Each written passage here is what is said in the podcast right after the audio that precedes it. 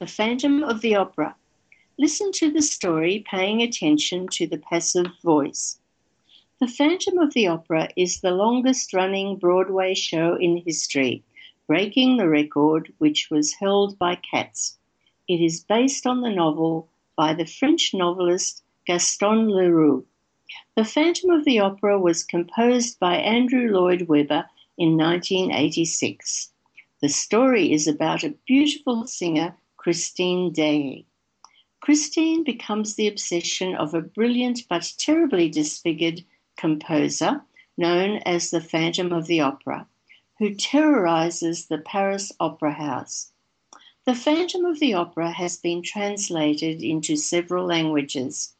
It has been shown in more than 20 countries and has also been seen by more than 53 million people around the world. The show was, has won seven Tony Awards including one for Best Costume Design.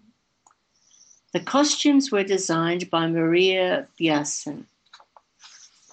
A film version of The Phantom of the Opera was released by Warner Brothers in December 2004. The main role was played by Nicole Kidman, the actress from Australia who lives now in the USA and works in Hollywood.